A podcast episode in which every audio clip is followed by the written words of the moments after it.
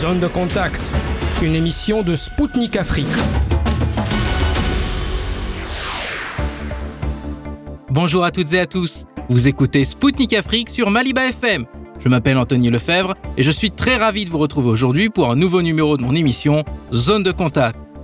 Et voici le programme de notre émission d'aujourd'hui.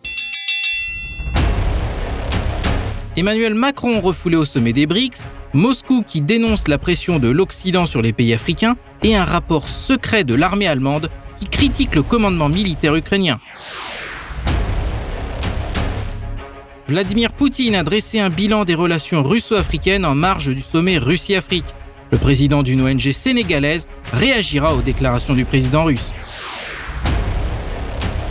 Le club de discussion Valdaï a organisé une conférence à la veille du sommet Russie-Afrique.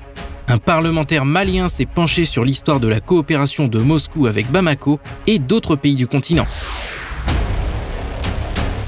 La Russie a proposé aux pays des BRICS une coopération dans le domaine de la médecine nucléaire. Le représentant de l'Alliance internationale des BRICS pour les projets stratégiques en Afrique du Sud nous dressera les perspectives de ce partenariat.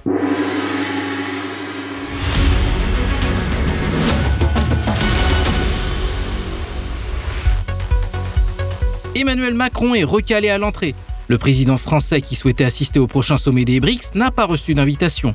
Un média sud-africain rapporte que plus de 70 invitations ont été envoyées aux dirigeants du Sud global, tandis que leurs homologues occidentaux ont été laissés de côté. Pour rappel, les BRICS sont composés du Brésil, de la Russie, de l'Inde, de la Chine et de l'Afrique du Sud. Anil Souklal, ambassadeur itinérant sud-africain pour le groupe, a déclaré lors d'une conférence que l'accent était mis sur les pays africains car les BRICS sont déjà impliqués sur le continent et comptent jouer un rôle dans le développement des économies d'Afrique. Enfin, le responsable a ajouté que l'accord de libre-échange continental est une priorité pour l'Afrique du Sud, qui accueille cette année le sommet du groupe à Johannesburg. En juin dernier, le président français Emmanuel Macron avait demandé à être invité au sommet des BRICS. Cette position inattendue avait laissé beaucoup d'observateurs sceptiques.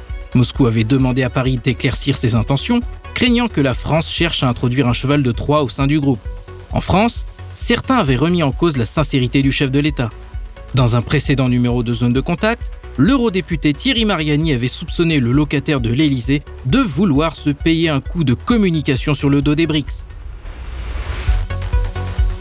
Les pays africains ont subi une pression sans précédent de la part de l'Occident.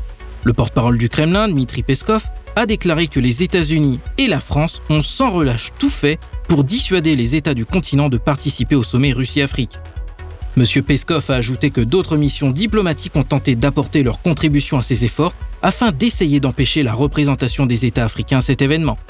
Selon le porte-parole du Kremlin, l'attitude de Washington, de Paris ainsi que d'autres pays occidentaux signifie qu'ils n'accordent pas le droit souverain aux États africains de choisir indépendamment leurs partenaires. Récemment, un média américain a rapporté que les USA faisaient tout pour décourager les dirigeants africains de participer au sommet à Saint-Pétersbourg. Toujours selon la publication, Washington souhaiterait que les chefs d'État critiquent la non-reconduction de l'accord céréalier d'Istanbul, arrivé à son terme le 17 juillet. L'armée allemande est très mécontente du commandement militaire ukrainien. Un média allemand a relayé un rapport secret de la Bundeswehr dans lequel la contre-offensive de Kiev est critiquée. Le document reproche à l'Ukraine de mener ses actions contrairement au plan prévu initialement. De graves accusations sont portées contre le haut commandement ukrainien sur la manière dont il commande ses forces armées. Le rapport indique que certains groupements militaires sont divisés en unités tellement petites que cela rend impossible de mener des offensives et qu'elles sont incapables de travailler ensemble. Conséquence, quel que soit le nombre de soldats formés en Occident ou la quantité de matériel fourni, l'Ukraine n'est pas en situation de supériorité sur le front. Entre autres, le document critique la doctrine ukrainienne de combat. Malgré une formation occidentale, dite efficace par le rapport, les jeunes soldats ukrainiens doivent obéir aux ordres des commandants qui ne sont toujours pas capables d'agir selon les standards de l'OTAN. Résultat des courses, les efforts déployés par l'Occident pour former les militaires de Kiev sont réduits à zéro. La divulgation de ce rapport secret par un média allemand corrobore d'autres informations publiées précédemment par les médias occidentaux. Ces derniers avaient relayé que l'Ukraine avait subi d'importantes pertes en blindés lors de la contre-offensive. Un média américain avait notamment rapporté la semaine dernière qu'au moins 34 blindés Bradley avaient été abandonnés, endommagés ou détruits. Pour rappel, le ministre russe de la Défense, Sergei Shoigu, a déclaré que les pertes de l'Ukraine depuis le début de la contre-offensive s'élèvent à environ 3000 pièces d'équipement et à des dizaines de milliers de soldats.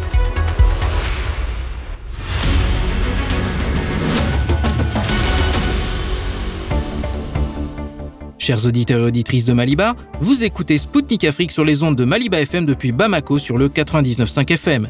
Bienvenue à vous si vous venez tout juste de nous rejoindre. En marge du sommet Russie-Afrique, le président russe Vladimir Poutine a fait le bilan des relations russo-africaines. Il a également dressé les contours de la coopération future entre Moscou et le continent africain. M. Poutine a déclaré que la Russie accueillait avec satisfaction l'autorité internationale croissante des pays africains mais aussi leur désir de prendre en main le règlement des problèmes sur le continent. Au micro de Sputnik Afrique, Semba Mbendadio, président du partenariat alternatif Russie-Afrique pour le développement économique, a analysé l'article du président russe dont nous écouterons quelques extraits.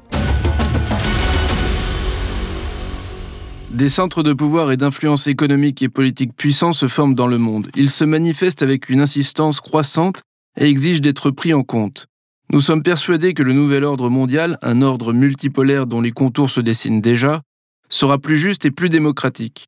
Et il ne fait aucun doute que l'Afrique y aura une place de choix aux côtés de l'Asie, du Moyen-Orient et de l'Amérique latine, qu'elle se libérera définitivement de l'héritage difficile du colonialisme et en reniera les pratiques modernes.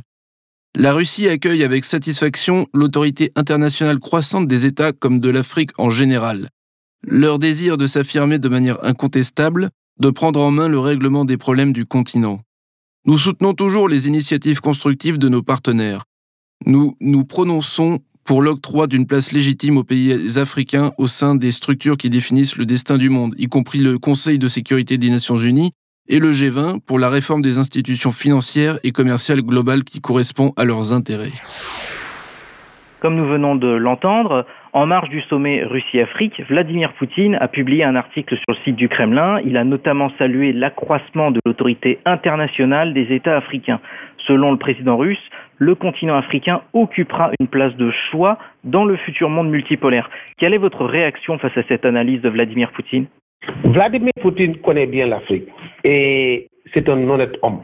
C'est un homme très honnête, un homme visionnaire, un homme véritablement qui pèse pour l'avènement d'un monde multipolaire, Si on peut dire aujourd'hui euh, ce qui se passe et le grand chamboulement ou le grand bouleversement qui est en train de s'opérer aujourd'hui, et la, la, Russie véritablement est la locomotive véritablement de ce grand changement. Et avec la Russie, avec à sa tête un homme visionnaire comme Vladimir Poutine. Donc l'avènement de ce monde multipolaire la place de l'Afrique dans ce monde multipolaire est extrêmement importante. Parce que l'Afrique, pendant longtemps, a été un continent oublié dans le commerce mondial, un continent exploité, un continent que les impérialistes et les néocolonialistes ont toujours véritablement euh, fait de telle sorte que ce continent n'émerge point à cause de leur exploitation abusive et massive du continent. Si aujourd'hui l'Afrique véritablement réclame sa part dans ce monde entier, dans ce monde multipolaire, et qui est véritablement en phase véritablement d'évolution et euh, je peux véritablement euh, dire qu'avec le président Vladimir Poutine, l'Afrique est en train d'émerger et de continuer dans ce monde multipolaire. Parce que nous sommes aujourd'hui, en 1900, nous étions 1 million 400, euh, 140 millions d'habitants. Aujourd'hui, l'Afrique compte plus d'un milliard d'habitants. Et on ne peut pas parler de puissance sans parler de puissance démographique.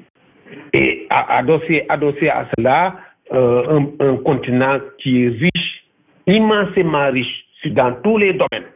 Et on ne peut pas comprendre que jusqu'à ce 21e siècle, un continent assez riche, sinon superbement riche, qui a tous les matériaux dont l'humanité a besoin, allant du pétrole, du gaz, du cobalt, du diamant, de tout ce que l'industrie numérique aujourd'hui a besoin, tout ce qui fait fonctionner le monde entier provient presque véritablement du sous-sol africain. Et paradoxalement, les Africains qui habitent ce continent-là vivent dans une extrême pauvreté. Ce paradoxe-là, véritablement, et à relever et à combattre de manière drastique pour sortir l'Afrique de cette situation. Et ce monde multipolaire qui est véritablement euh, euh, en train de s'opérer à travers les différents continents, aujourd'hui le Moyen-Orient, euh, l'Asie, l'Amérique latine, l'Afrique, c'est des entités qui aujourd'hui vont s'affirmer dans le monde, de, vont s'affirmer parce qu'étant euh, des entités de, de, la planète qui détiennent les ressources les plus importantes. Aujourd'hui, le monde occidental est un monde de pénurie parce que l'Europe n'a absolument rien. L'Europe n'a rien dans son sous-sol. Si on prend l'exemple de la France, la France, si on prie euh, la France détenteur de l'or, la, la France ne produit pas de l'or. Où est-ce que la France a pris cet or-là? C'est l'or du Mali, c'est l'or du Sénégal, c'est l'or de la Guinée, c'est l'or des pays qu'ils exploitent de manière abusive et de manière éhontée. Voilà effectivement, c'est pourquoi effectivement le président Vladimir Poutine a tenu véritablement cette assertion qui est très importante parce qu'il a une très belle lecture de l'avenir du continent et de l'évolution que le continent a eu durant ces dernières années. Je voudrais justement revenir euh, avec vous, on va écouter le président russe sur le volet commercial. Il a euh, noté euh, que le commerce de la Russie avec les pays africains a augmenté l'an passé. Et je vous propose d'écouter tout de suite un extrait de Vladimir Poutine. Nous avons créé avec de nombreux États du continent des commissions intergouvernementales bilatérales pour la coopération commerciale, économique, scientifique et technologique. L'extension du réseau des ambassades et représentations commerciales russes en Afrique est à venir. Nous mettons en place activement de nouveaux instruments destinés à mieux structurer les liens économiques et les rendre plus dynamiques. J'aimerais noter avec satisfaction que le chiffre du commerce de la Russie avec les pays d'Afrique a augmenté en 2022 pour atteindre presque 18 milliards de dollars américains. Mais nous sommes tous parfaitement conscients que les capacités de notre partenariat commercial et économique sont beaucoup plus grandes. Les sociétés russes sont intéressées pour intensifier leur travail sur le continent dans le secteur des hautes technologies et l'exploration géologique dans le secteur énergétique, y compris l'énergie nucléaire, dans l'industrie chimique, l'exploitation minière et l'ingénierie des transports, l'agriculture et la pêche. Les transformations que le monde traverse exigent la recherche de solutions relatives à l'établissement de nouvelles chaînes d'approvisionnement, la formation d'un système monétaire et financier et des mécanismes de règlement fiables et libres d'influences externes indésirables. Comme euh, nous venons de l'entendre, Vladimir Poutine a annoncé que le commerce de la Russie avec les pays africains a augmenté durant l'année 2022. Il a ajouté que les capacités du partenariat commercial russo-africain sont encore bien plus grande et que les sociétés russes sont intéressées pour intensifier leur travail sur le continent. Quelles sont selon vous les solutions qu'il faut mettre en place pour élargir davantage les échanges dans ce domaine? Notre organisation a fait un travail extraordinaire dans ce sens.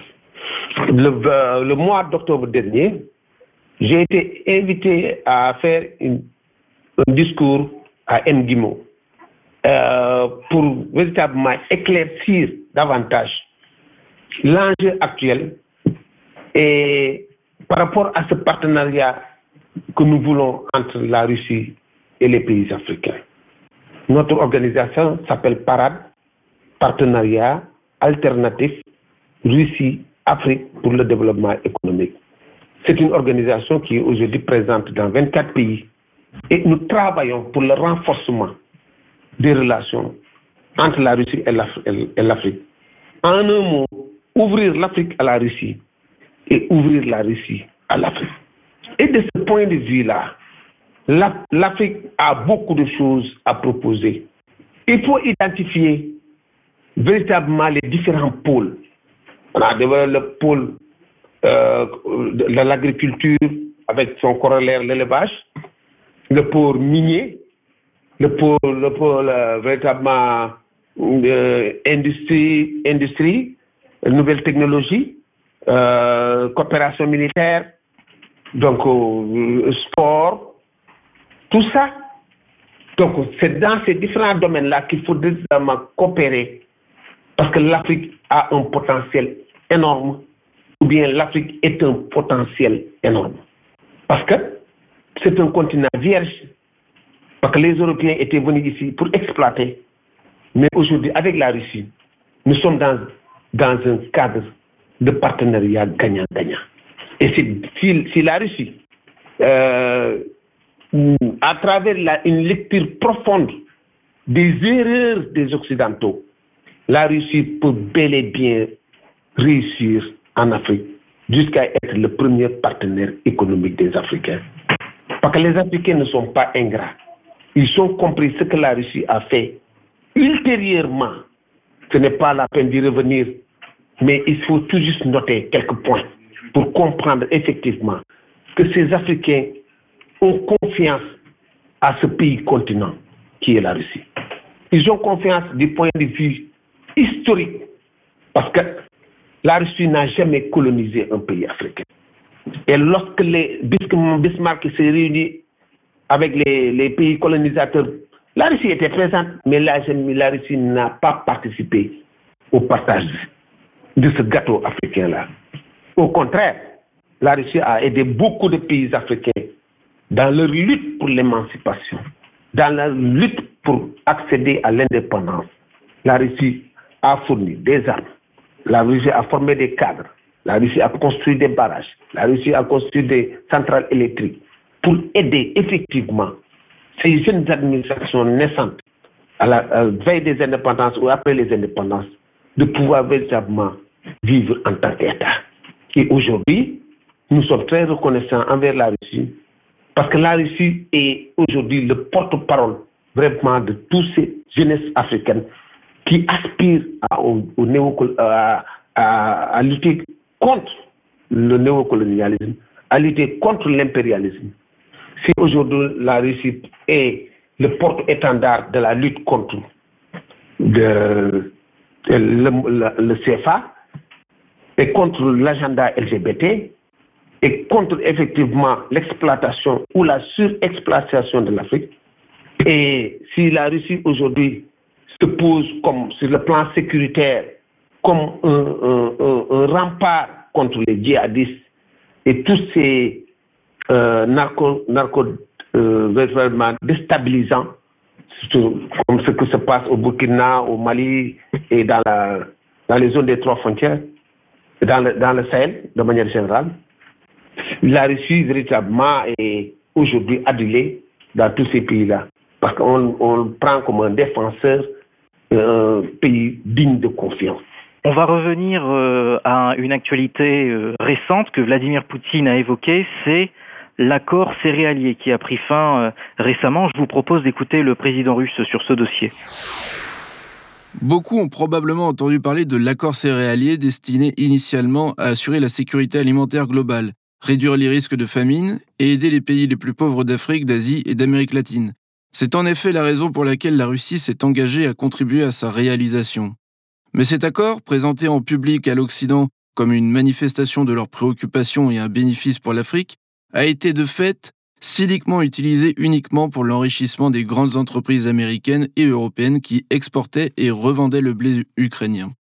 Jugez par vous-même, en près d'un an, 32,8 millions de tonnes de marchandises ont été exportées depuis l'Ukraine dans le cadre de cet accord, dont plus de 70% sont parvenus aux pays à revenus élevés et à revenus intermédiaires élevés, y compris l'Union européenne, tandis que les pays comme l'Éthiopie, le Soudan, la Somalie, aussi bien que le Yémen et l'Afghanistan, ont reçu moins de 3% du volume total, soit moins d'un million de tonnes. En même temps, aucune des conditions de l'accord concernant la levée des sanctions sur l'exportation russe de céréales et d'engrais sur les marchés mondiaux n'a été remplie.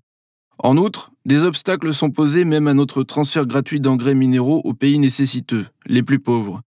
Des 262 000 tonnes d'engrais bloqués dans les ports européens, nous n'avons réussi à envoyer que deux lots, 20 000 tonnes au Malawi et 34 000 tonnes au Kenya.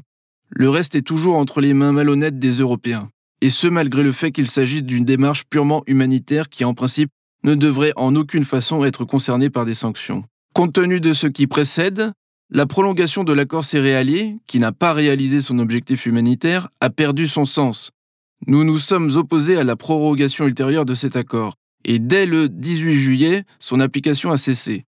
Je tiens à vous assurer que notre pays est capable de substituer le blé ukrainien aussi bien à titre commercial qu'à titre gratuit Surtout que, cette année encore, nous nous attendons à une récolte record.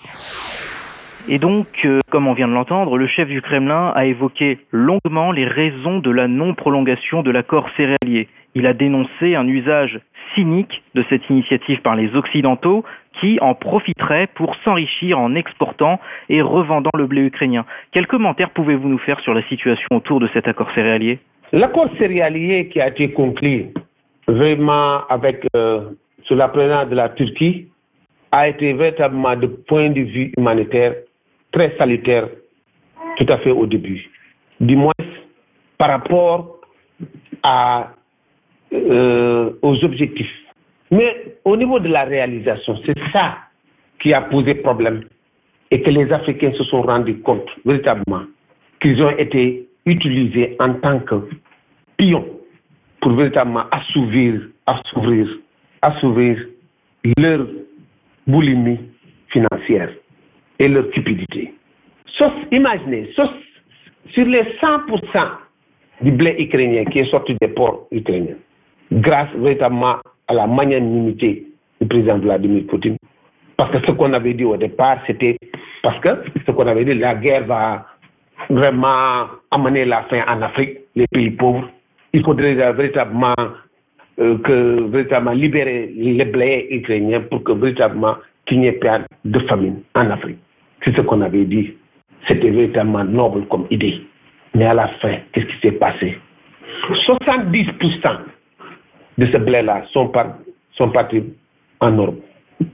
Enrichir les entreprises européennes.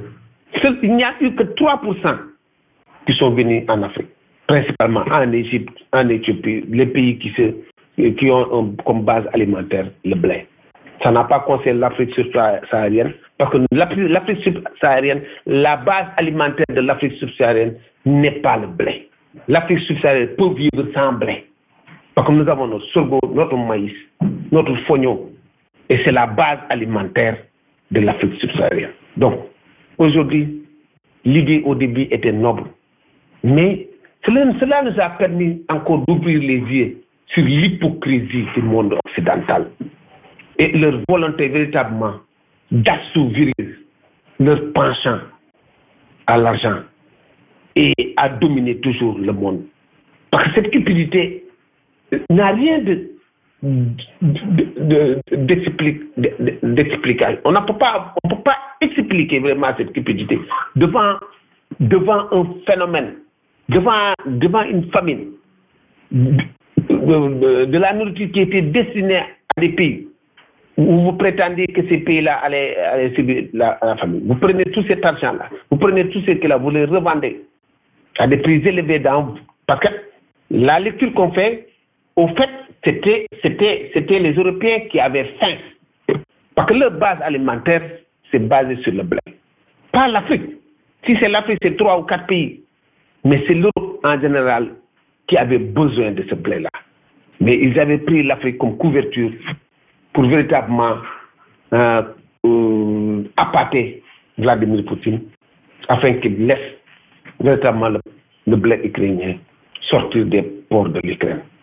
Et ça, c'est de manière éhontée. Et ça, les Africains ne vont jamais, ne vont jamais vraiment oublier ça. Ils ne vont jamais, pardonner ça. Mais cela explique davantage également euh, l'affirmation de l'Afrique et le, dédain que les Africains ont par rapport à l'Occident aujourd'hui. Ça n'a fait que contribuer effectivement à faire, à faire reculer l'Afrique et à faire ouvrir les yeux des Africains par rapport à ces Occidentaux, ces Occidentaux qui, de manière euh, vraiment hontée, euh, ont utilisé les Africains pour assouvir vraiment leur euh, cupidité. Vladimir Poutine a parlé euh, de euh, l'élargissement de la coopération entre la Russie et l'Afrique. Je vous propose tout de suite d'écouter un extrait de ce discours.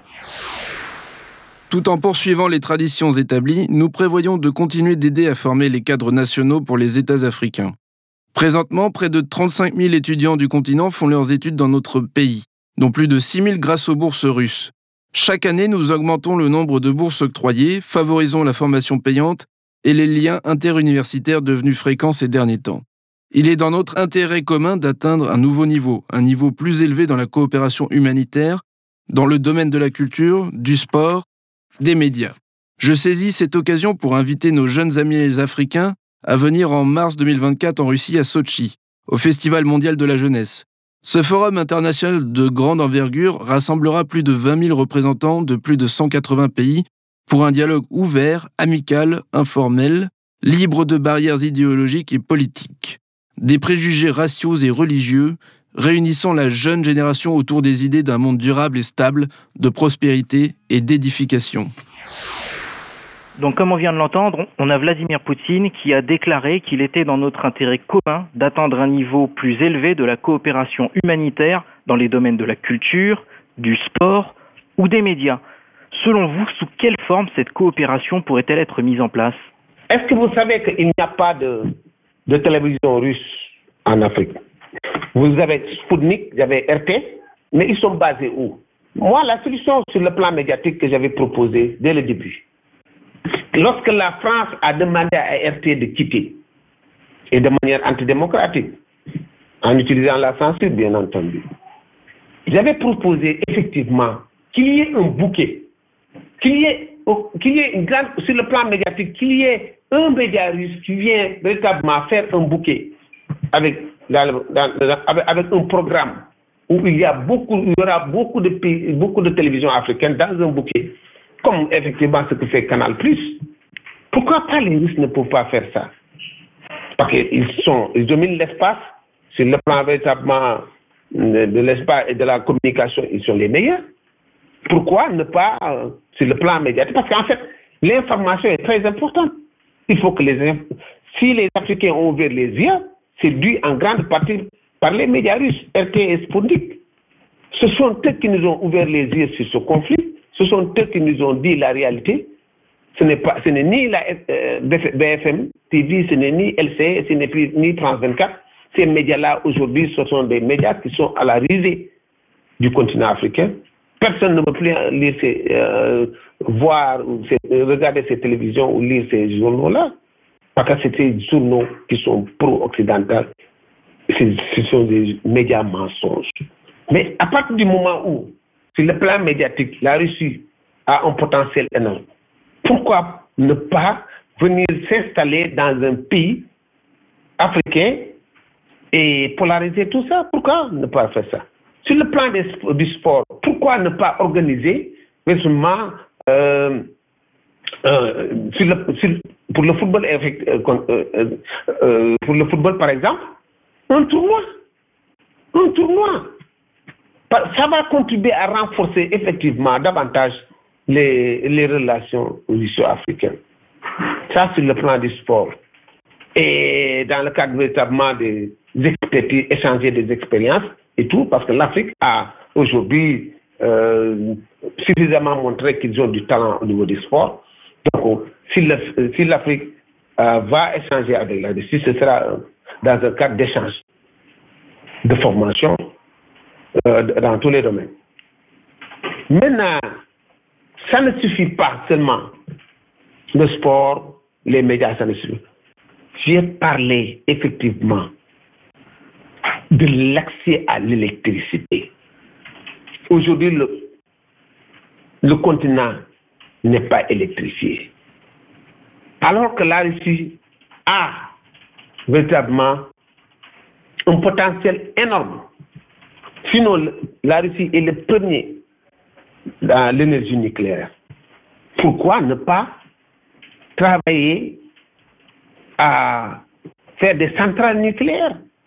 Ce sera, ces centrales nucléaires sont moins coûteuses, bon, mais effectivement, ça va contribuer effectivement à électrifier tout le continent. Et à côté de cela, on peut utiliser les grands barrages parce que le, barrage de RD Congo, le fleuve Congo, euh, je crois que si on fait un barrage là-bas, on peut vraiment électrifier 15 à 16 États du continent africain. Donc, bref, il y a pas mal vraiment de projets que les Russes et les Africains peuvent développer ensemble. Je voudrais aussi dire que la Russie doit travailler avec les organisations de la société civile africaine. Tout cela ne s'est pas produit au hasard. C'est dans, le cadre de l'éveil des consciences et du réveil des consciences au niveau africain. Les sociétés civiles, comme nous, parades, nous avons contribué grandement à l'éveil des consciences. Nous demandons au président Vladimir Poutine et au gouvernement de la Fédération de Russie de travailler étroitement avec les sociétés civiles africaines. Parce que ce qui se passe, si, l'Afrique est aujourd'hui en train de bouger, c'est dû en grande partie à cause, ou bien grâce, c'est dû en grande partie grâce aux, aux, aux sociétés civiles. Et nous lui tendons la main dans ce sens. Nous, notre organisation, c'est partenariat alternatif. Qui dit alternatif Une autre voie, une autre solution. Partenariat alternatif Russie-Afrique pour le développement économique. Nous sommes dans 24 pays. Et dans 24, dans chaque pays, dans chaque section, ils sont en train de travailler, de, de, de, d'éveiller les populations, de travailler dans le cadre structuré pour mettre, pour mettre les partenaires russes et les partenaires africains dans un cadre qui peut leur permettre véritablement euh, de, de, gagner chacun véritablement équitablement selon sa participation. Nous avons fait le répertoire de tout le potentiel africain. Dans tous les pays, chaque section a fait le potentiel, a fait le répertoire de tout le potentiel que le pays a. Que ce soit dans le domaine de l'élevage, de l'agriculture, de la pêche, de l'industrie, de tout. C'est une aubaine pour tous les investisseurs russes, lorsqu'ils viennent en Afrique, de s'adresser à Parade pour qu'effectivement faciliter le rapprochement entre les, les, hommes d'affaires russes et les hommes d'affaires africains. Je vais euh, revenir avec vous sur la conclusion euh, que Vladimir Poutine a donnée. Je vous propose de l'écouter tout de suite. Elle concerne le deuxième sommet euh, Russie-Afrique. Écoutons-le. Je voudrais souligner une fois encore que nous attachons une grande importance au deuxième sommet Russie-Afrique à venir. À son issue, nous prévoyons d'adopter une déclaration combinée, une série de déclarations communes, d'approuver le plan d'action du Forum du partenariat Russie-Afrique à l'horizon 2026. Nous allons signer un paquet important d'accords et de mémorandums intergouvernementaux et interministériels avec des États et des associations régionales du continent. J'attends avec impatience mes conversations avec les leaders des pays africains à Saint-Pétersbourg et je suis disposé à une communication fructueuse et constructive. Je suis persuadé que les décisions du sommet et du forum, tout comme le travail commun permanent sur plusieurs plans, contribueront au développement ultérieur du partenariat stratégique russo-africain pour le bien de nos pays et de nos peuples. Et donc, comme on vient de l'entendre, Vladimir Poutine a déclaré qu'il attendait avec impatience de pouvoir rencontrer et de discuter avec les leaders africains à ce deuxième sommet Russie-Afrique à Saint-Pétersbourg. Qu'est-ce que vous attendez de ce sommet? Oui, c'est le deuxième sommet, c'est le deuxième euh, sommet qui se tient après le sommet de Sochi en 2019. Donc, euh, c'est un sommet véritablement de synthèse et de voir véritablement par rapport à ce que ce qu'ils avaient retenu en 2019, de voir effectivement les réalisations et les faisabilités de, de, de, et des souhaits et ce qui a été fait et ce qui reste à faire et ce qu'il faut faire à l'avenir. Donc je crois que c'est un sommet, sommet extraordinairement important, surtout par rapport à ce contexte mondial. Parce que tous les pays africains, je crois que c'est la participation est record. Les, pays qui seront là, malgré le fait qu'il y a eu des tentatives d'intimidation. Il y a eu des intimidations de la part des Américains, certains même de la part de la France, pour les contraindre de ne pas aller au sommet. Mais l'Afrique d'aujourd'hui n'est pas une Afrique à intimider. Les, gouvernements, les gouvernants d'aujourd'hui ne sont pas des gouvernants à intimider. tous ceux qui sont partis sont partis de manière souveraine. Aucun chef d'État, un chef d'État qui refuse d'aller au sommet, sa souveraineté sera remise en cause par la, sa société civile, par sa population, parce qu'on ne peut pas aujourd'hui accepter, depuis 1960, qu'on ait obtenu notre indépendance, d'accepter un quelconque dictat que ce soit de la part de ces Occidentaux. Surtout que nous, ayons compris aujourd'hui et que nous ayons vu le véritable visage de ces gens-là. Donc, je crois que c'est un sommet vraiment qui sera bénéfique et les conclusions qui seront sorties à l'issue de ce sommet, ces conclusions seront appliquées. Ces résolutions, pour ne pas dire conclusions, ces résolutions qui seront sorties de ce, sommet seront appliquées. Parce que les populations africaines attendent beaucoup de ce sommet-là. Parce que l'Afrique a opéré un véritable, euh, une véritable réorientation diplomatique et géostratégique. Cette réorientation diplomatique et géostratégique de des Africains vers le pays continent qui est la Russie est un acte majeur que le continent a posé. Et c'est irréversible. Parce que l'avenir de l'Afrique est dans ce monde que pour la Russie à travers son président visionnaire Vladimir Poutine. Et je crois que ce monde multipolaire qui va advenir, et nous sommes en plein dans ce monde multipolaire d'ailleurs, avec la dédollarisation de l'économie mondiale, la, démondialisation et véritablement euh, la déliquescence de certaines institutions issues euh, euh, des institutions de Bretton Woods qui ne faisaient qu'appauvrir l'Afrique et les pays colonisés du Moyen-Orient, de l'Amérique latine, de l'Asie et de, l'Afrique. Toutes ces entités-là, aujourd'hui, ont ouvert les yeux et ont compris que leur avenir dépend véritablement de ce que défend Vladimir Poutine et ses alliés qui veulent véritablement un monde multipolaire. Parce que le monde multipolaire est un monde beaucoup plus démocratique, beaucoup plus humain. Et ce monde beaucoup plus humain, c'est ce qu'aspirent les différents peuples qui, ont été marginalisés de la volonté des Occidentaux à travers les Américains et les Européens. L'avenir de l'Afrique dépend en grande partie de l'événement de ce monde multipolaire. Si l'Afrique veut véritablement compter parmi les nations, parce qu'on prend l'Afrique comme une entité, mais l'Afrique c'est 54 États, mais, euh, mais le, devenir de l'Afrique, véritablement, dépend de l'avènement de ce monde multipolaire. Et, et tout le monde l'a compris. Et heureusement, beaucoup de dirigeants africains l'ont compris aujourd'hui. C'était Semba Mbenda Dio, président du partenariat alternatif Russie-Afrique pour le développement économique. Au micro de Sputnik Afrique, il a analysé l'article de Vladimir Poutine sur les relations entre Moscou et les pays africains.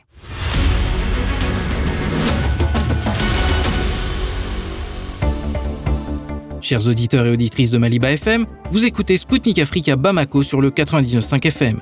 Moi, Anthony Lefebvre, présentateur de l'émission Zone de Contact, je vous souhaite la bienvenue. Le deuxième sommet Russie-Afrique s'ouvre le 27 juillet, mais les participants et les invités de l'événement se rendent déjà à Saint-Pétersbourg. L'Afrique a envoyé 49 délégations en Russie, qui représentent de nombreux pays du continent, mais aussi des associations régionales et sous-régionales. Un nombre d'événements ont déjà lieu en marge du sommet. L'un d'eux a été organisé par le club de discussion Valdaï, un centre d'expertise et d'analyse qui évalue et prévoit les tendances clés de l'ordre mondial du XXIe siècle. La conférence russo-africaine du club s'est déroulée avec la participation d'Aliou Tunkara, parlementaire malien, fondateur et président de l'Association pour l'unité africaine et membre du bureau central du Haut Conseil des Maliens de l'extérieur. Il a évoqué le passé et le présent de la coopération entre Moscou et Bamako. Écoutons-le. Je suis venu ici, pas seulement comme un parlementaire malien, mais encore comme euh, un ancien étudiant de l'Institut Polytechnique de Saint-Pétersbourg et de Leningrad, Emily Kalinin en son temps aussi encore, et surtout euh, quelqu'un qui a longtemps vécu en Russie ici après les études, parce que j'ai fait près de 40 ans ici après les études. Ainsi, je me réclame comme le produit de la coopération entre la Russie, l'Union soviétique, la Russie et le Mali, en dépit de la formation des cadres, parce que je je suis pas seulement un cadre formé, je suis encore un vécu dans le, milieu russe. Ainsi, euh, euh, je pourrais dire que cette coopération, c'est que la coopération entre le, Mali, entre l'Afrique et la Russie, a donné beaucoup de fruits, surtout au Mali, euh, a donné beaucoup de beaucoup d'éléments très visibles. C'est un héritage. Je suppose que c'est un héritage. Et ces éléments visibles, ça passe par les, investissements que l'Union soviétique a fait au Mali. C'est que la construction des infrastructures, la formation surtout des cadres, parce que à ce jour, euh, suivant les données même de l'ambassade de, de, Russie au Mali, c'est qu'on a à peu près euh, pas moins de 10 000 cadres qui ont été formés en Union soviétique et en Russie.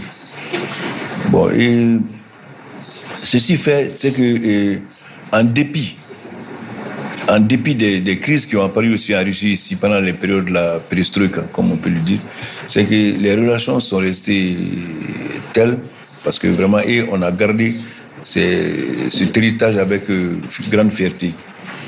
Bon, ce que je vais essayer quand même euh, de dire à peu près quand est-ce que ces relations-là se sont très développées. Parce que avec la crise libyenne, c'est que quand l'Occident a, a envahi la Libye, donc ça a amené une situation qui, qui a favorisé le réveil, sinon même l'épanouissement du terrorisme dans le Sahel, parce que je vais parler du cas de l'Afrique, et du Sahel en particulier, sinon du Mali encore, et de l'Afrique en général, parce que désormais, le terrorisme fait partie de nos réalités quotidiennes, de notre quotidien. Bon, et ceci, ceci a amené vraiment nos pays qui sont assez faibles économiquement à consacrer une bonne partie du budget et aux affaires de défense. Bon, aux affaires de défense, parce que c'est, il s'est trouvé quand même que les pays se sont retrouvés abandonnés à eux-mêmes. Et la situation était telle que vraiment il fallait faire face. Soit vous faites le choix de s'asseoir, voir le pays en train de, parce que ça, parce que ce terrorisme est arrivé à un niveau où ça menaçait même le, l'existence des pays.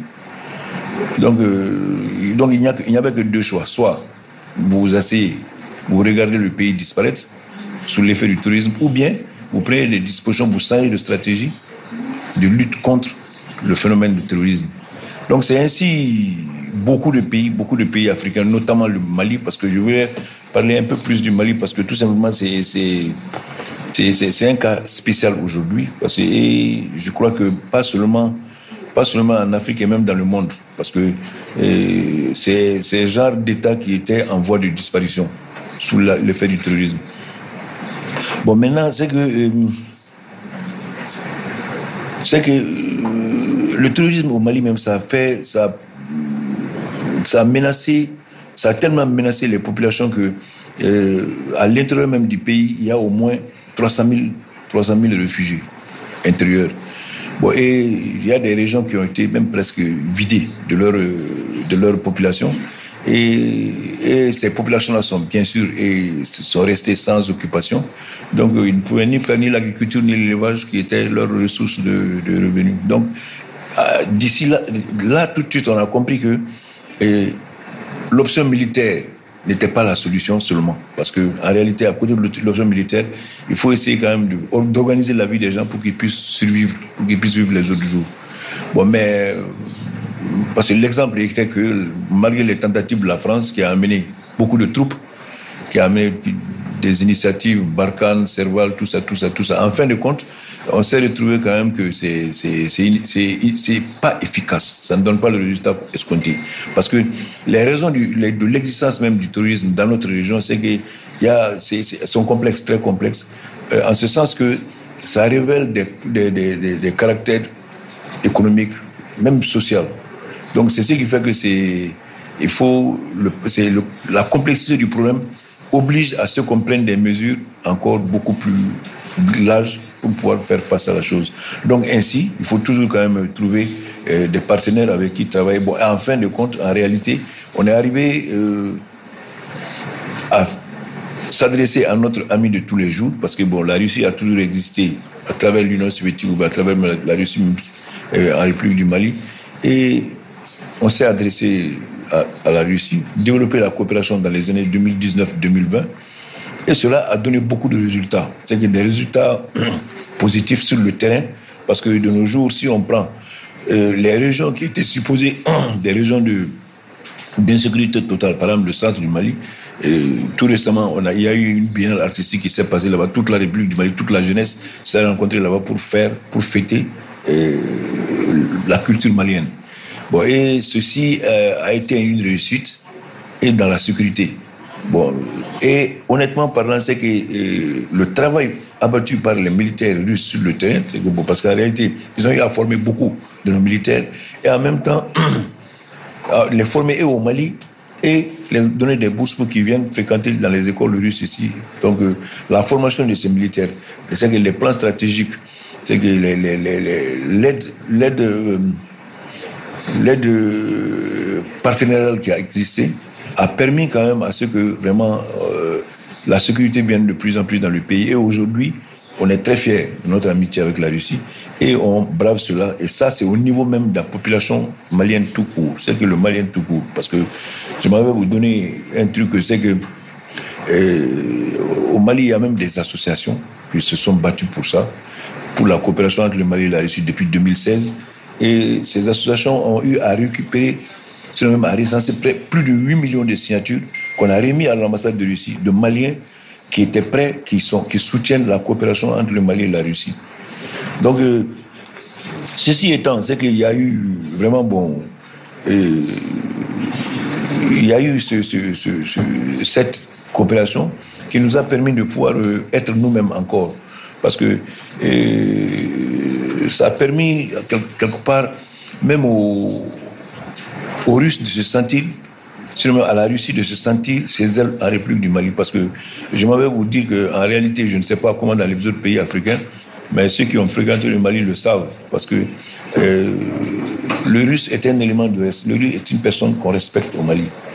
On le respecte par rapport à, à ce que ses prédécesseurs ont eu à faire. Parce qu'elle a eu à poser des actes, des actes qui ont, qui, ils sont pas venus distribuer de l'argent, mais ils sont venus apprendre aux gens à travailler apprendre aux gens, former les gens. Et en fin de compte, et créer les infrastructures pour qu'ils puissent les utiliser. Pour l'utilisation des infrastructures, on a envoyé même beaucoup de coopérants russes dans son temps. Même des ouvriers russes ont travaillé dans les mines au Mali. Parce que tout simplement pour montrer aux mineurs maliens ce qu'il y a lieu de faire pour pouvoir s'en sortir, pour pouvoir mieux travailler, être beaucoup plus rentable. Donc c'est de ce fait, euh, cette coopération est beaucoup soutenue.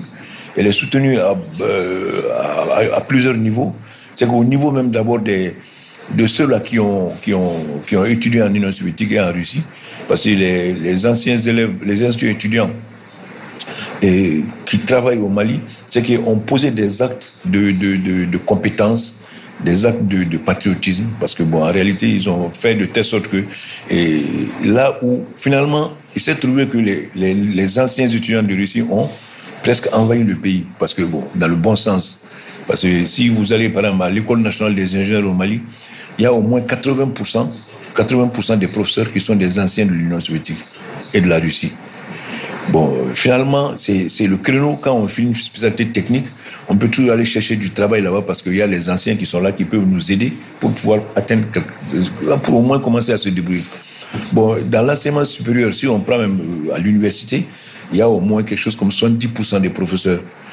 Et en réalité, donc ces gens-là, avec les actes qu'ils ont, eu à poser, et sans oublier les gens qui, beaucoup ont fini même les écoles euh, à Saint-Pétersbourg, l'université par exemple, les historiens, c'est eux qui font vivre même la culture malienne aujourd'hui. Parce que si je le dis, je me dis que le, parce qu'il y a le, le secrétaire, le vice-ministre de la culture, qui est un ancien de l'université de Saint-Pétersbourg, un historien. Il y a le, le directeur du musée qui est un, ancien, le directeur du patrimoine national culturel. Bref, toutes ces compétences ont permis à ce que vraiment, euh,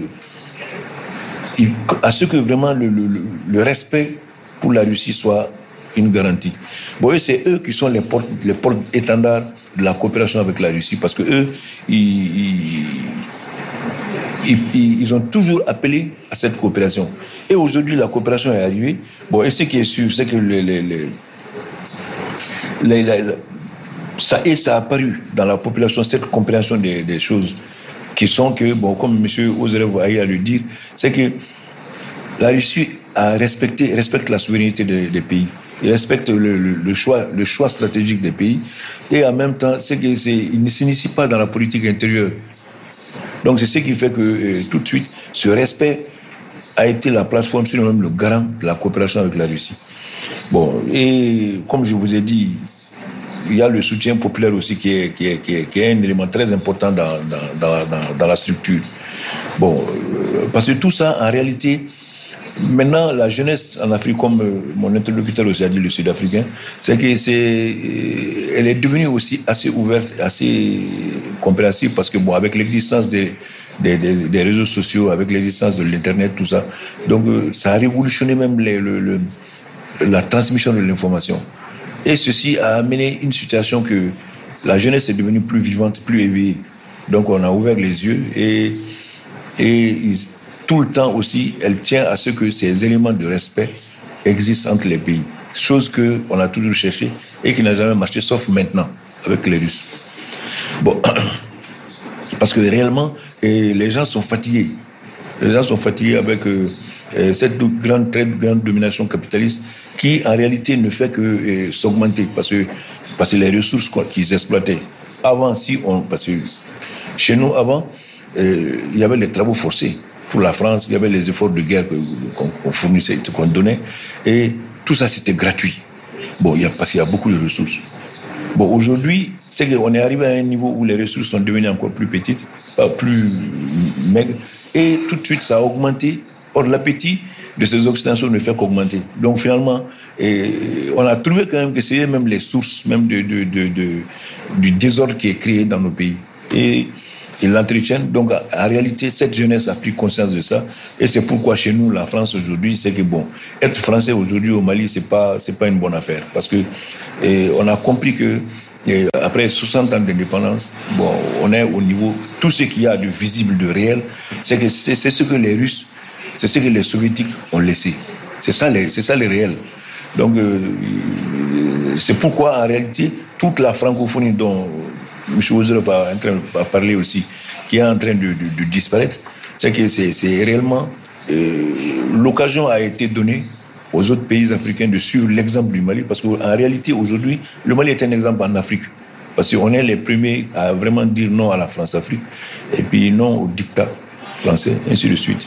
Bon, maintenant, et bien sûr, malgré tout ça, il y a toujours cette influence quand même de ces pays-là, parce qu'en réalité, euh, le capitalisme, c'est même le, le, le, le, colonialisme, le néocolonialisme, il n'est pas prêt à abandonner ses positions parce que sa vie dépend de, de, de ce qu'il gagne dans nos colonies.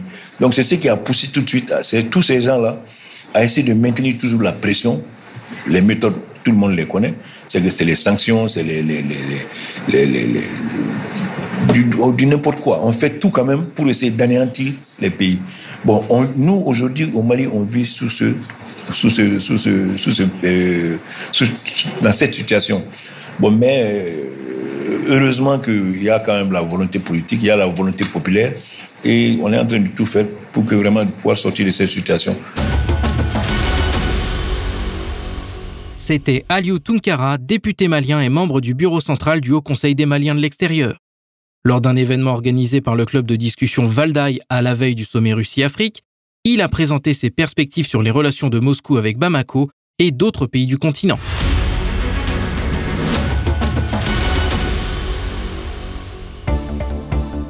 Mesdames, Messieurs, je vous confirme que vous êtes bien à l'écoute de Spoutnik Afrique sur les ondes de Maliba FM.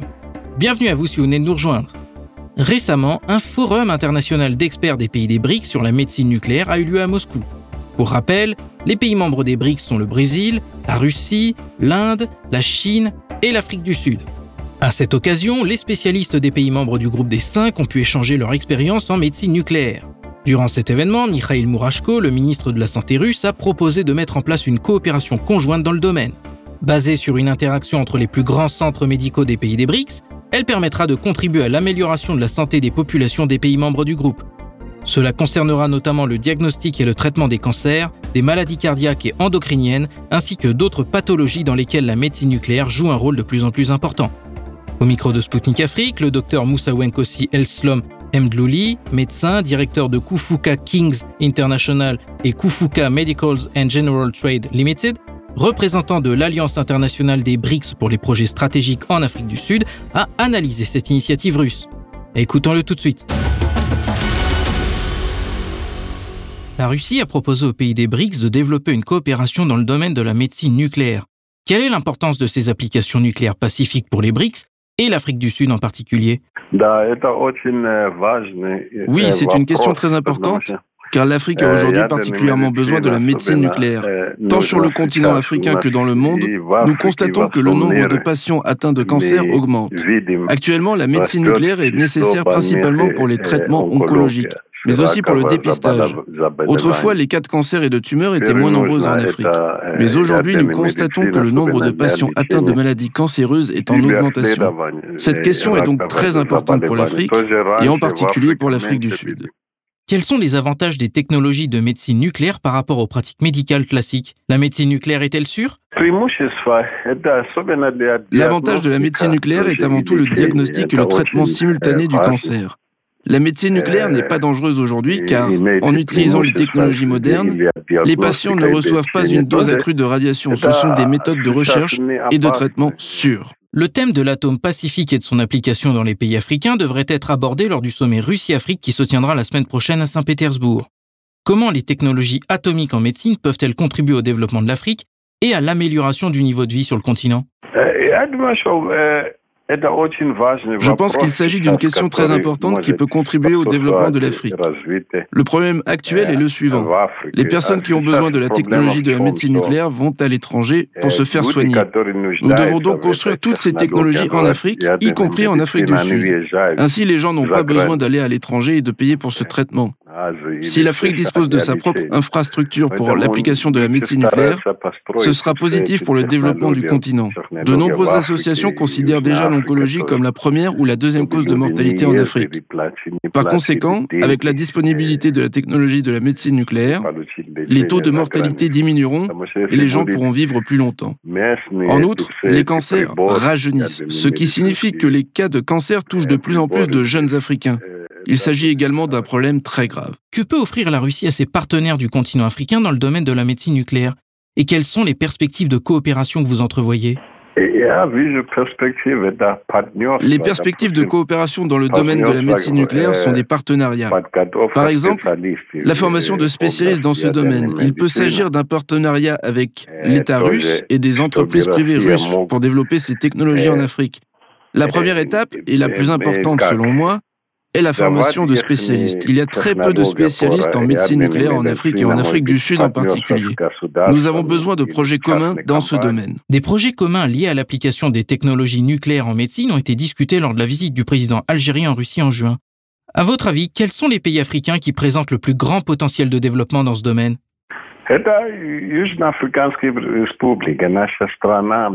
C'est la République d'Afrique du Sud, notre pays, où la médecine est généralement bien développée. Je pense que l'Afrique du Sud a le plus grand potentiel pour le développement des technologies de médecine nucléaire.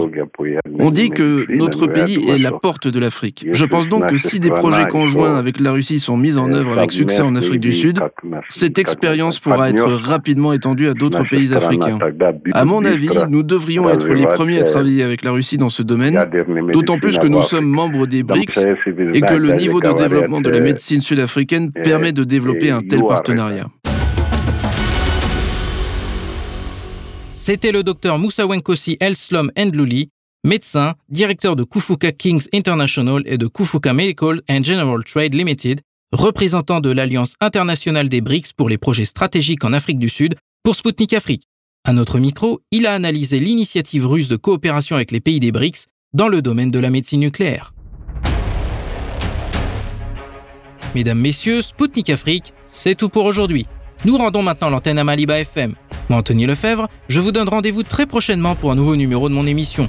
D'ici là, portez-vous bien et à bientôt. Zone de contact, une émission de Spoutnik Afrique.